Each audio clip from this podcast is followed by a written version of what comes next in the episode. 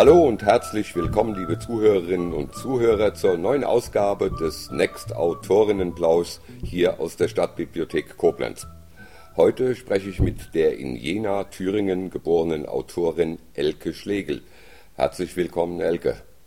Guten Tag, ich äh, freue mich, hier zu sein und äh, bin gespannt, was auf mich zukommt. Ah, brauchst keine Angst haben, es wird fast schmerzlos. Ja, wie immer möchte ich zuerst ein paar Fakten über unseren heutigen Gast äh, mitteilen. Sie wurde 1958 in Jena in der DDR geboren und lebt heute in Koblenz. Elke Schlegel hat eine außergewöhnliche und teilweise auch sehr traurige Geschichte zu erzählen und das in Form eines Buchs getan. Es ist bisher ihr einziges Buch und gibt einen Einblick in eine in, in eine Zeit des großen Unrechts. Aber lassen wir Sie lieber selbst davon erzählen. Elke, worum geht es in deinem Buch? Also hauptsächlich wollte ich, dass die menschenunwürdigen Bedingungen, die äh, jemand äh, erleiden musste, der in der DDR groß geworden ist, äh, dass, dass, dass, dass, dass die Bevölkerung hier und heute und dass es nicht in Vergessenheit gerät. Deswegen habe ich dieses Buch geschrieben. Diese menschenunwürdigen Bedingungen wollte ich halt einfach festhalten, die man in der DDR ertragen musste, wenn man nicht systemtreu war. Und das warst du nicht und das hatte auch schlimme Folgen für dich. Äh, darum geht es in deinem Buch. Äh, es heißt, fünf Monate und 24 Tage. Und was ist in der Zeit passiert? Genau diese Zeit war ich inhaftiert im Frauenzuchthaus Hoheneck. Und äh, genau diese fünf Monate und 24 Tage waren dann zu wenig, um äh, entschädigt zu werden. Äh, man, es gab eine sogenannte Opferpension, die wurde einem aber nur gewährt, wenn man sechs Monate inhaftiert war oder 180 Tage. Bei mir waren es halt fünf Monate und 24 Tage, deswegen der Titel. Mhm. Und äh, äh, ausgerechnet in Tagen waren es halt 177 Tage. Und dann äh, habe ich halt äh, mich äh, an, an die Institutionen gewandt und habe geschrieben, dass es ja nicht unbedingt die Haft an sich war, sondern die, die, die Verhörmethoden bei der, bei der Untersuchungshaft schon, beim MFS, dass ja. das die stressigste und schlimmste Zeit für mich war. Im, im Gefängnis selbst konnte man sich äh, den Leuten äh, was abgucken, man konnte, man konnte sich äh, einfügen und, und hat gelernt. Also ich musste ganz schnell lernen, welche Fehler ich nicht machen darf. Mhm dann gab es halt Prügel und, oder äh, Strafe oder sonst was. Aber in der Untersuchungshaft, wo man mutterseelens alleine in dieser Zelle saß und hat nur gewartet, dass der Vernehmer einen holt. Ja. Und der einem jeden Tag erzählt hat, sie kommen hier nicht raus, sie sehen ihr Kind nicht wieder, sie sehen ihren Freund nie wieder. Das war für mich die schlimmste Zeit. Und das alles habe ich eigentlich in diesem Buch versucht mhm. niederzuschreiben, damit damit es erhalten bleibt. Erhalten bleibt, damit eigentlich die Leute, die jetzt teilweise jüngere Leute wissen ja noch nicht mal, was die DDR überhaupt war. Die, alle, die unter 30 sind, kennen nur die, die neue große Bundesrepublik. Äh, ich glaube, das ist ein ganz wichtiger Faktor, dass man da äh, die Erinnerung wachhält. Es gibt so viele Dinge, wo man die Erinnerung wachhalten muss. Was war deine Systemuntreue gewesen? Wie hat die sich manifestiert? Was hast du gemacht? Ach, das ging in der Schule ja schon los. Mit äh, Uniform tragen, Pionierbluse, FJ-Hemd, Mai-Demonstrationen, Marschieren oder, oder Fackelumzüge, wo man, wo man dann äh, mitmachen musste, was halt Zwang war. Das Schlimmste war für mich, dass äh, ich nicht in die Kirche durfte ich bin evangelisch getauft und wollte konformiert werden mhm. und äh, ich musste aber diese sozialistische Jugendweihe über mich ergehen lassen. Und da wird einem dann der Satz noch zugeworfen, ab heute werden Sie in den Kreis der Erwachsenen aufgenommen, die Welt steht Ihnen offen. Und das, und das war für mich, das, das, das war furchtbar. Die Welt stand mir nicht offen. Es waren fünf Länder und da war Schluss, da war aus. Ja. Ja, das ist eine, eine, schwierige, eine schwierige Sache. Ähm, was, wann hast du dich entschlossen, deine Erfahrungen und Erinnerungen aufzuschreiben? Wie kam das dazu? Das war tatsächlich im ersten Lockdown von Corona. weil mich dann wieder so vieles an die DDR erinnert hat. Diese, diese langen Haare, dieses Schlange stehen an den Geschäften. Mhm. Und dann hieß es ja mal, man dürfte nur bestimmte Anzahl von Besuchern zu Hause empfangen. Mhm. Man ist sogar kontrolliert worden, wenn wenn man sich dem nicht gefügt hat, wenn man, also es war ja so, dass, dass, dass die Polizei oder irgendwer durfte ja kommen und durfte kontrollieren. Ja. Ja, ja. Und, und da habe ich gedacht, mein Gott, das ist, das ist wieder eine Einschränkung in meine, in meine Persönlichkeit. Und das hat mich so erinnert. Und dann habe ich gedacht, du bist jetzt hier eh äh, in der Wohnung, du musst, du musst hier bleiben, setz dich hin, und schreib alles, was dir so widerfahren ist, schreib alles auf. Ich habe ja immer nachts, wenn ich nicht schlafen konnte, meine Gedanken aufgeschrieben. Und dann habe ich diese ganzen Zettel geschnappt und habe sie versucht, in eine richtige Reihenfolge zu kriegen. Mhm. Und habe dann einfach mir, ja, im Prinzip habe ich mir alles von der Seele geschrieben. Hast du auch über die Zeit davor, wie es dazu kam, geschrieben, also über das Leben in der DDR, über das, was du eben geschildert hast, diese Zwänge, Dinge tun zu müssen, die man gar nicht will? Ist das auch Bestandteil des Buches oder geht es nur mit der Haftzeit los? Nein, es geht schon vorher los. Ich muss ja irgendwie den, den, den Leser dazu bringen, äh, dass er, also ich bin ja auch irgendwann geboren und somit fängt es eigentlich an. Die Kindheit und die war mhm. eigentlich schön, weil gut, wir kannten es nicht anders. Dann kam halt die Schule, dann äh, konnte ich den Beruf nicht erlernen, den ich erlernen wollte. Dann kam äh, was, Entschuldige, dass ich unterbreche. Was wolltest du gerne werden? Ich wollte immer äh, Innenarchitekt werden. Ja. Und aber das ist alles sozialistisch gesteuert worden, diese Berufswahl. Und in dem Jahr, wo ich ausgelernt habe, gab es diesen Beruf nicht. Und aus lauter Wut bin ich dann äh, in die Gastronomie gegangen. Mhm habe Gott sei Dank in Jena halt ein Hotel gefunden, was äh, eine internationale Hotel, also was heißt international, DDR-Hotelkette war. Hm. Das hieß halt äh, Interhotel International Jena. Und dort habe ich meine Ausbildung dann gemacht und mhm. bin tatsächlich in der Gastronomie hängen geblieben. Mhm. Weil ich äh, durch dieses Kellnern auch Kontakt hatte zu ausländischen Gästen. Ich wollte in der Schule immer Englisch lernen. Ja. Da war Russisch Hauptfach. Ja. Äh, ich wollte dann habe ich halt gedacht, als Kellnerin kann ich mich weiterentwickeln. Ich kann als äh, Flugbegleiterin arbeiten und kann die Welt sehen oder ich kann als Stewardess auf dem Schiff arbeiten. Ja. Das ist mir alles verwehrt worden, weil ich zu viele Verwandtschaft im kapitalistischen Ausland hatte. Du warst nicht konform und hattest Verwandtschaft im, äh, in der Bundesrepublik oder äh, von, von meinem Vati, die Geschwister, also von meinem Vati, der älteste Bruder, der kam aus russischer Gefangenschaft und hat gesagt, ich muss hier weg. Mhm. Die Russen kommen. Das war damals, wo die sowjetische Besatzungszone entstand. Und äh, ich weiß noch, vor 61, ich bin 58 geboren, vor 61, das muss so 60 gewesen sein oder, oder 61 im Frühjahr, sind die, sind die Geschwister von meinem Vati halt alle weg und sogar seine Mutter. Und äh, ich bin mit meinem Vati hinterher. Der hat damals noch seinem Bruder geholfen, im Westerwald ein Haus zu bauen. Aber weil meine Mutti schwanger war, äh, sind wir wieder zurück nach Jena und dann war im August die Mauer da. Tja. Und dann war es zu spät. Dann war es zu spät für viele, die, glaube ich, dann bereut haben, dass sie den Schritt nicht doch gewagt haben. Aber ja, es, es ist so, es ist ich Geschichte. War ja, ich war ja zu klein, ich konnte alleine, ja. ich war drei Jahre alt. Ja. Ich konnte diesen Schritt nicht alleine entscheiden. Nee, um Gottes Willen. Aber es ist Geschichte und ich finde es eigentlich immer gut, wenn Geschichte nicht in Vergessenheit gerät und es Leute gibt wie dich, die das aufschreiben und vielleicht auch anderen nahebringen. Da kommen wir gleich nochmal drauf mit dem anderen nahebringen. Ich würde gerne nochmal wissen, wie bist du bei der Entwicklung des Buchs jetzt vorgegangen? Du hast gesagt, du hast Zettel sortiert und hast äh, ja, angefangen, das in die richtige Reihenfolge zu bringen, um aufzuschreiben. Aber das Aufschreiben an sich, du bist ja keine ausgebildete oder gelernte Autorin. Hattest du da irgendwelche Hilfe oder bist du da ganz unvoreingenommen dran gegangen? Also ich hatte absolut keine Ahnung, wie man sowas macht. Hab auch nie damit gerechnet, dass es ein Buch wird.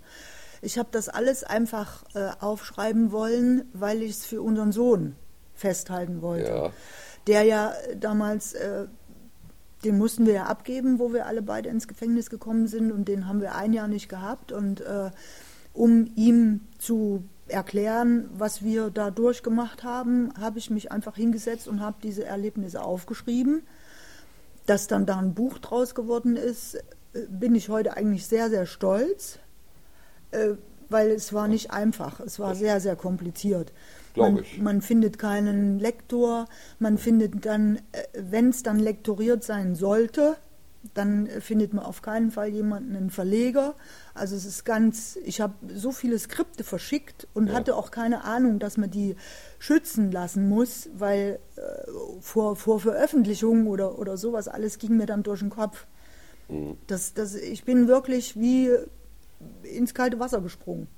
Ja, was nicht immer unbedingt schlecht sein muss. Also auf jeden Fall ist es besser, als ewig zu überlegen, wie mache ich das, wie mache ich das und es kommt nie was raus. So hast du zumindest was zustande gebracht. Äh, wie ist das Buch dann fertig geworden? Ja, ich habe dann äh, von Book on Demand Angebote bekommen, dass man das da machen könnte. Sogar die Hera Lind hat irgendwann äh, mein Skript gelesen und wollte das haben. Aber ich hatte zuvor ein Buch von ihr gelesen, was sehr, also meiner Ansicht nach war es nicht realistisch. Mhm. Sie hat wohl Hafterfahrungen geschrieben von irgendeiner Zeitzeugin auch. Und äh, da hat mir was nicht gefallen und dann habe ich sie angeschrieben und habe gesagt, so war das nicht. Mhm. Und dann hat sie mich halt gefragt, wo ich das her wüsste. Und dann habe ich zurückgeschrieben, dass ich da war und dass es da keine Moncherie Pralinen auf dem Tablett gab, die man sich gegenseitig zuschustern konnte.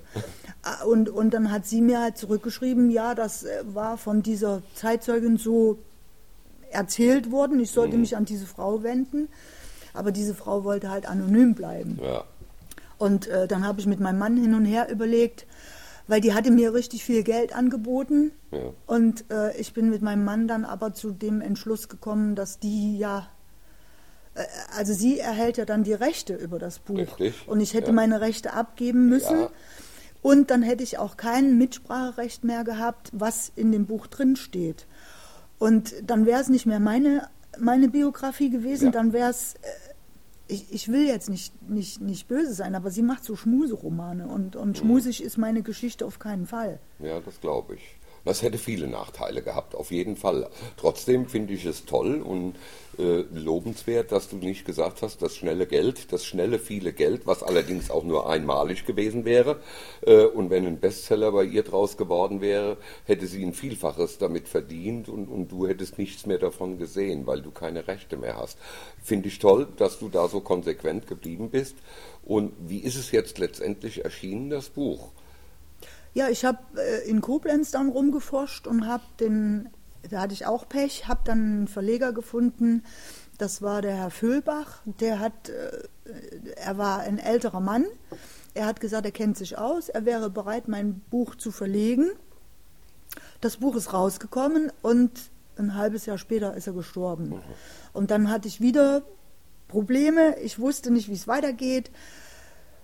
Ich kam nicht an das Skript ran, das sind alles so Fehler, die man macht, wenn man keine Ahnung hat. Ich habe ihm mein, mein Skript gegeben, das war auf seinem PC. Und dann kam ein Nachlassverwalter und hat gesagt, wir kommen an den PC nicht ran. Ich sage, aber das ist ja mein Eigentum, mein, mein geistiges Eigentum. Ist ja, mir dann irgendwas eingefallen. Und dann habe ich gesagt, ich muss, doch, ich muss das doch wiederbekommen können. Und dann hat dieser äh, Nachlassverwalter tatsächlich jemanden gefunden, der das Passwort hatte um in den PC zu kommen und hat mir dann mein Skript wieder zugeschickt. Dann bin ich wieder auf die Suche gegangen und habe in Lahnstein einen, einen, einen, Verleger gefunden und das ist jetzt der Imprimator Verlag. Wunderbar. Also nicht nur deine Lebensgeschichte, sondern auch die Geschichte der Entstehung des Buchs ist wirklich äh, ein steiniger Weg und hochinteressant.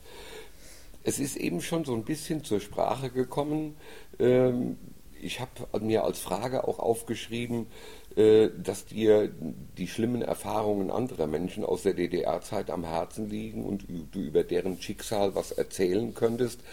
Du hast gesagt, äh, euer Sohn wurde euch weggenommen ähm, und ich glaube, da geht es überwiegend darum auch. Ähm, erzähl was dazu.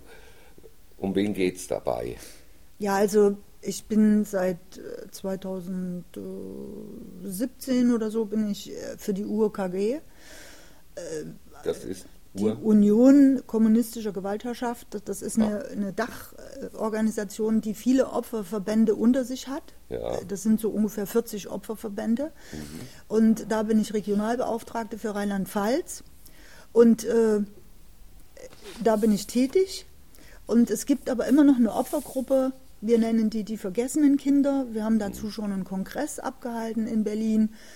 Äh, das ist diese Opfergruppe von Kindern oder Jugendlichen, die bei der Inhaftierung der Eltern nicht in Heime gekommen sind oder zur Adoption freigegeben worden sind, sondern die, die in privater Pflege waren, zum Beispiel bei der Oma, bei der Tante, bei Freunden, die sind mit dem System genauso in Kontakt und in Konflikt geraten und äh, diese sind einfach, deswegen nennen wir sie so, die vergessenen Kinder, weil auch diese Kinder sind eigentlich Opfer des DDR-Systems. Ja.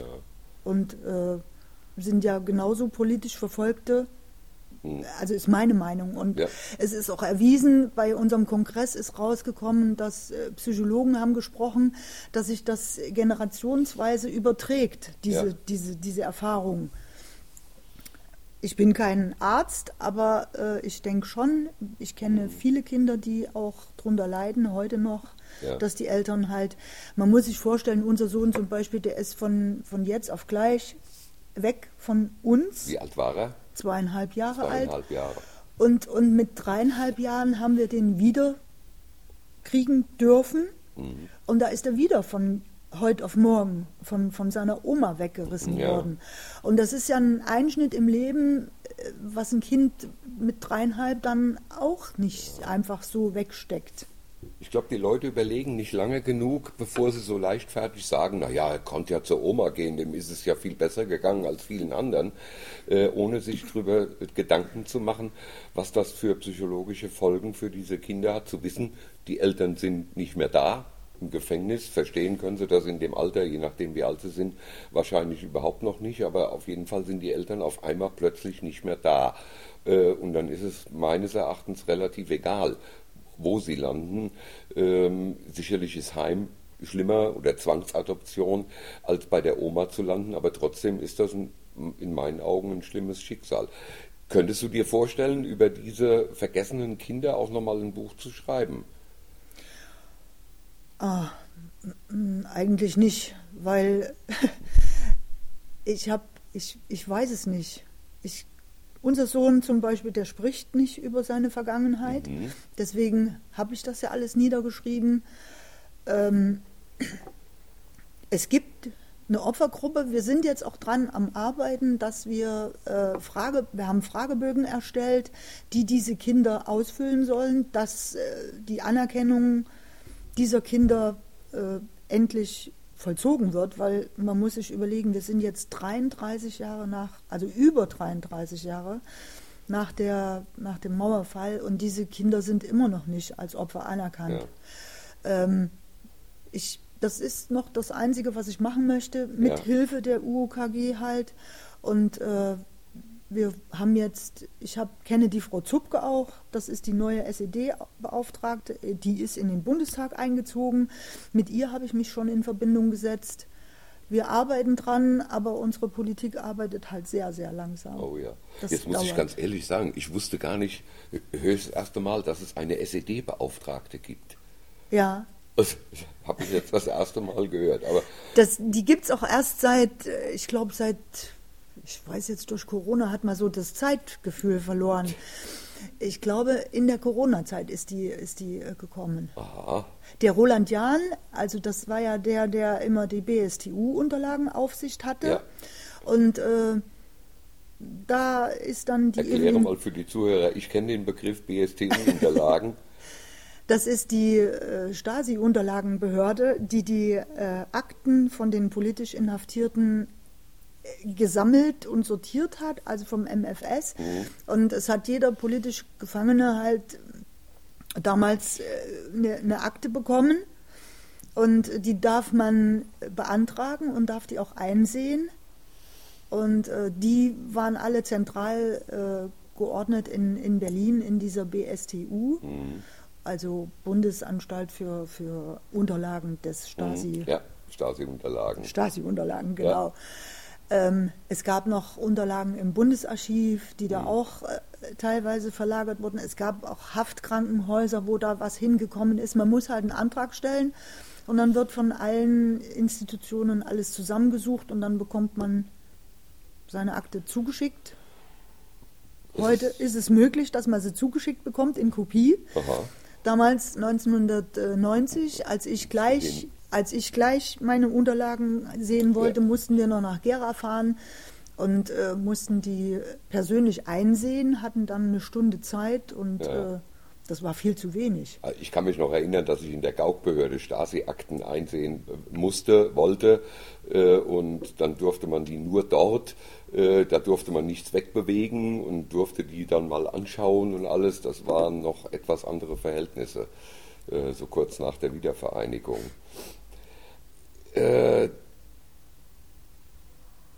Was war für dich das Schwerste am Schreiben dieses Buches? Was ist dir dabei am schwersten gefallen? Die Erinnerung oder das Schreiben an sich? Also wer mein Buch liest, der wird feststellen, dass es wirklich äh, kein, keine Schriftstellerin war, die das geschrieben hat, weil ich einfach geschrieben habe, so wie die, man sagt ja, wie mir der Schnabel gewachsen ist. Was nicht verkehrt ist. Äh, das Schlimmste war halt, dass ich alles wieder hochgeholt habe und äh, dass, dass diese Emotionen, die dann Ja. beim Schreiben äh, auf mich immer eingewirkt haben, dass die halt immer wieder da waren und äh, dass ich auch geweint habe zwischendurch und dass ich viele Pausen machen musste, weil ich das am Stück nicht so hingekriegt habe. Mhm. Und dann musste ich immer wieder alles lesen und wieder neu anfangen und dadurch ist auch einiges wahrscheinlich zeitlich nicht in richtiger Reihenfolge gekommen. Aber ich glaube, das ist kein Drama. Mhm. Äh, wie lange hat es insgesamt gedauert, bis es fertig war, bis es so weit fertig war, dass du es im, praktisch im Lektorat geben konntest? Oder wie lang? Ich denke mal, das waren so sechs Monate, ein halbes Jahr. Dann bist du aber sehr konsequent dran geblieben. Ja, ich hatte Du ja nichts zu tun Zeit. im- Du im- hattest ja, ich hatte ja Zeit, ich hatte nichts zu tun. Na, okay, aber immerhin, ja. Äh, wa- was wünschst du dir für Menschen, die nach schlimmen Erfahrungen oder einem schweren Schicksalsschlag darüber ein Buch schreiben wollen? Gibt es da Ratschläge, die du diesen Menschen geben könntest?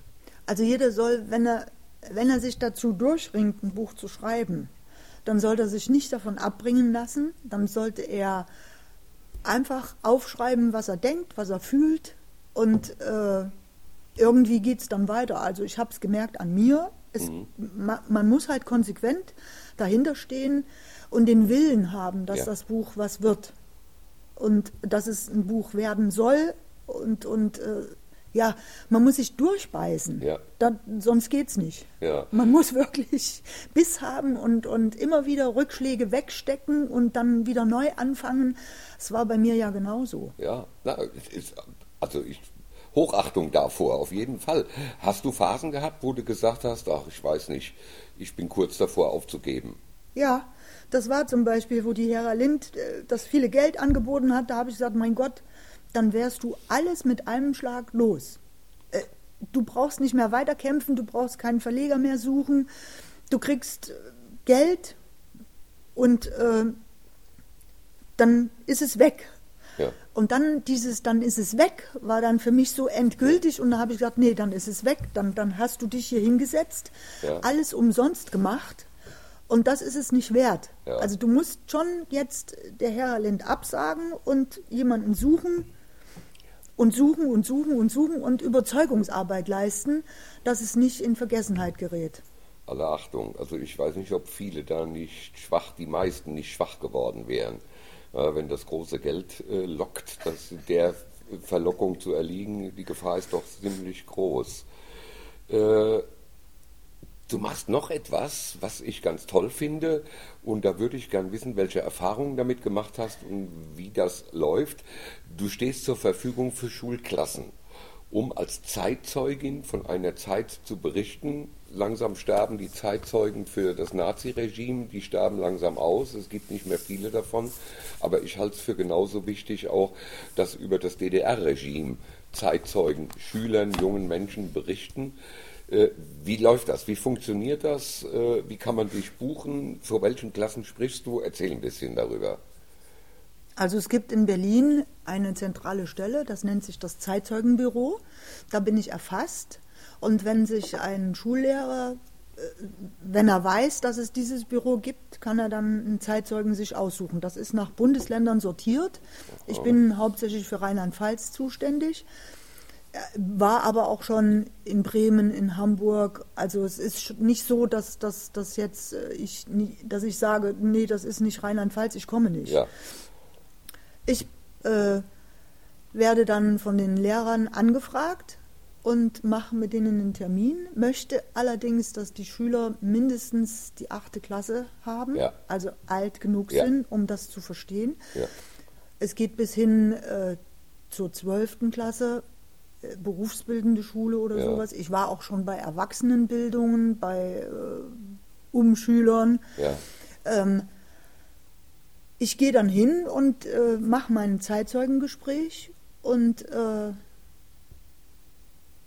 ja, meistens mache ich die Erfahrung, dass, dass die Lehrer äh, äh, überrascht sind, dass die Schüler bei mir halt ruhig sind, im Gegensatz zum normalen Unterricht, weil mir wird dann halt auch wirklich gesagt, äh, es ist ganz was anderes, wenn, wenn jemand Lebendiges da sitzt und erzählt, was er erfahren hat. Und äh, das ist ganz anders, als wenn die das aus dem Buch lesen Ja, ja. müssten. Und ähm, ja, ich habe mein Buch dann immer dabei und sage halt, wenn, wenn jemand äh, das lesen möchte, dann kann man das in den Unterricht einfädeln lassen. Das ist äh, auch schon gemacht worden. Äh. Gut, ich, was, was ich jetzt halt bemängele, ist, dass es zu wenig Schulen gibt, die das Angebot annehmen. Das wäre meine nächste Frage. Wie oft wird das angenommen? Wie oft hast du das schon gemacht? Also äh, ich habe es seit 2014 mache ich das schon. Ich mache im Jahr so na, zehn Zeitzeugengespräche. Es, Zehn im Jahr. es knubbelt sich immer so. Ja. Im Oktober, November wollen sie es alle haben Ja. oder dann vor, vor, der, vor der Arbeit. Also jetzt im Januar hatte ich mal zwei hintereinander weg und habe im April wieder zwei hintereinander weg. Mhm. Da sind die mit ihrer Klausur fertig oder was sie da Ja. schreiben. Ich kenne mich nicht mehr so aus, was Schule angeht. Aber äh, ich, ich denke halt, man müsste mehr Reklame dafür machen, dass das ja umsonst ist. Ich gehe in die Schulen ist, ja. und es kostet niemanden etwas. Ja. Äh, Ich kriege das von Berlin, werde ich vermittelt. Ja. Die haben einen Fonds, wo man äh, draus schöpfen kann. Dann kriege ich ein Honorar. Mhm. Ich kriege die Fahrkosten bezahlt, wenn ich weit wegfahre. Äh, und äh, von daher denke ich mir, man muss mehr Reklame machen für solche, für solche äh, Bildung. Meinst du, es liegt daran, dass die Schulen und Lehrer äh, zu wenig darüber wissen oder dass, sie, dass es ihnen zu viel Arbeit ist? Also ich habe festgestellt, dass es Schulen gibt, die, äh, wo der Geschichts, ich sage jetzt Geschichtsunterricht, weil Ja. ich das so kenne, da hört es auf mit 1945, 50. Ja. Und dann sage ich, Herrgott, es sind Ab 70 da, Jahre. ab da war doch alles in Ordnung. So, das ist so die scheinbar die aber, Einstellung. Aber ja, ich weiß. Ja. Aber äh, das sind über 70 Jahre, wo, Ja. wo noch Geschichte passiert ist. Ja. Und äh, da gab es so viel noch. Ja. Und dann muss man halt äh, den Lehrern einen Stups geben. Mhm. Es gibt auch Lehrer, die wollen die DDR-Geschichte nicht aufrühren. Ehrlich? Ja, habe ich auch. Die sagen halt einfach nein, mit uns nicht. Und es gibt sehr, sehr couragierte Lehrer, die immer wieder, also ich habe viele Lehrer, die mich immer wieder buchen. Da Ja. bin ich, da gehe ich seit fünf Jahren hin Toll. und komme jedes Jahr wieder dahin. Ja. Und äh, die sind wirklich, äh, die sind da hinterher, dass die Schüler das erfahren Ja. und dass das weitergeleitet wird. Und ich habe mittlerweile so einen kleinen Film, den ich dann vorführe. Mhm.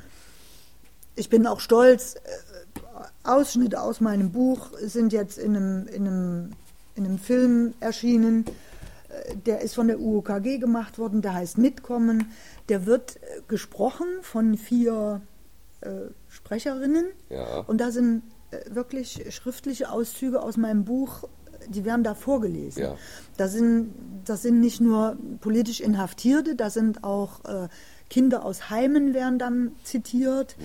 Es werden also die schlimmsten Ereignisse, die, die eine Frau erleben kann, Ja. werden da Und gesprochen. das ist unterlegt auch mit, mit Bildern. Das ist ein Film, du hast gerade hochgehalten, das können unsere Zuhörerinnen und Zuhörer nicht sehen. Eine ähm, CD, DVD, ähm, Mitkommen, Frauen berichten über Repressionen in Heimen und politischer Haft. Äh, Das ist auch sicherlich käuflich zu erwerben, nehme ich an. Er läuft 27 Minuten, sehe ich jetzt hier gerade.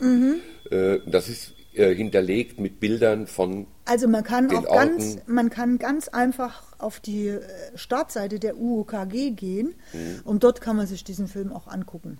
Ah, die haben unter kostenlos. News, ja ja kostenlos.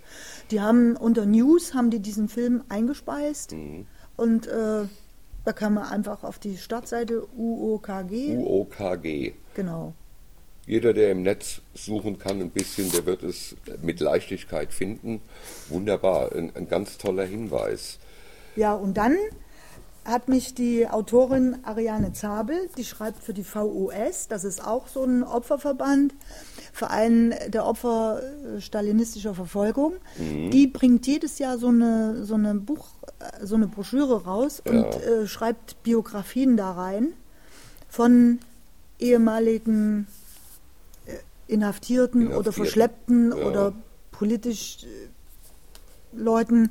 Und die hat mich dann auch gefragt. äh, Sie fand mein Buch auch sehr, sehr toll und hat da jetzt in dem neunten Band, der da erschienen ist, ist meine Autobiografie. Also meine Bio sie hat es äh, gekürzt. Ja. Also sie sagt, ich habe nur 20 Seiten. Ich muss das wirklich kürzen. Aber mit der Ariane gehe ich im April nach Leipzig auf die Buchmesse. Wunderbar.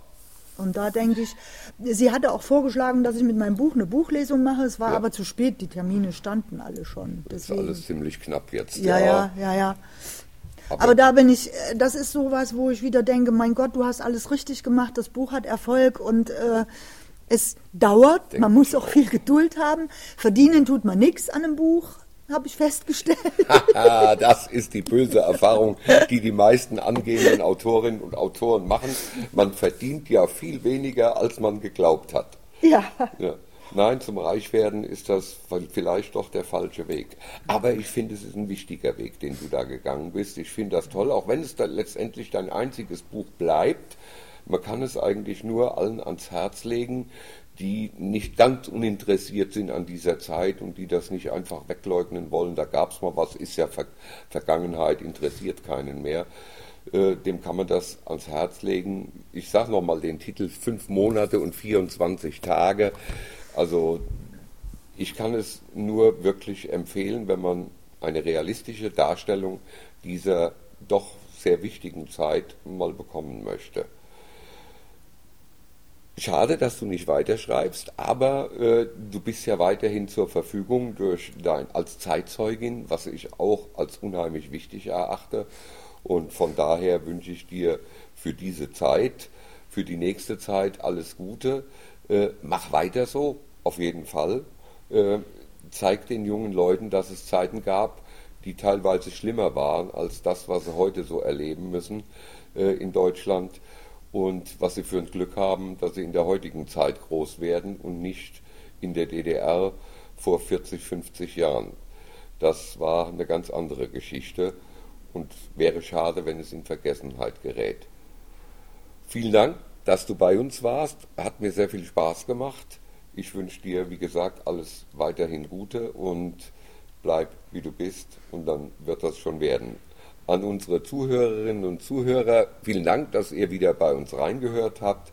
Es würde uns alle freuen, wenn ihr uns treu bleibt und auch die nächsten Folgen, die wir sicherlich machen werden, euch anhört. Bleibt gesund, vielen Dank. Elke, dir vielen Dank, dass du da warst. Alles Gute und tschüss.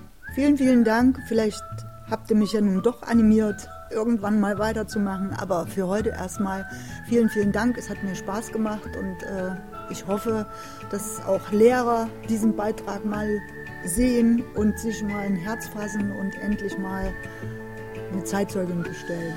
Alles klar. Vielen Dank. Danke. Tschüss. Tschüss.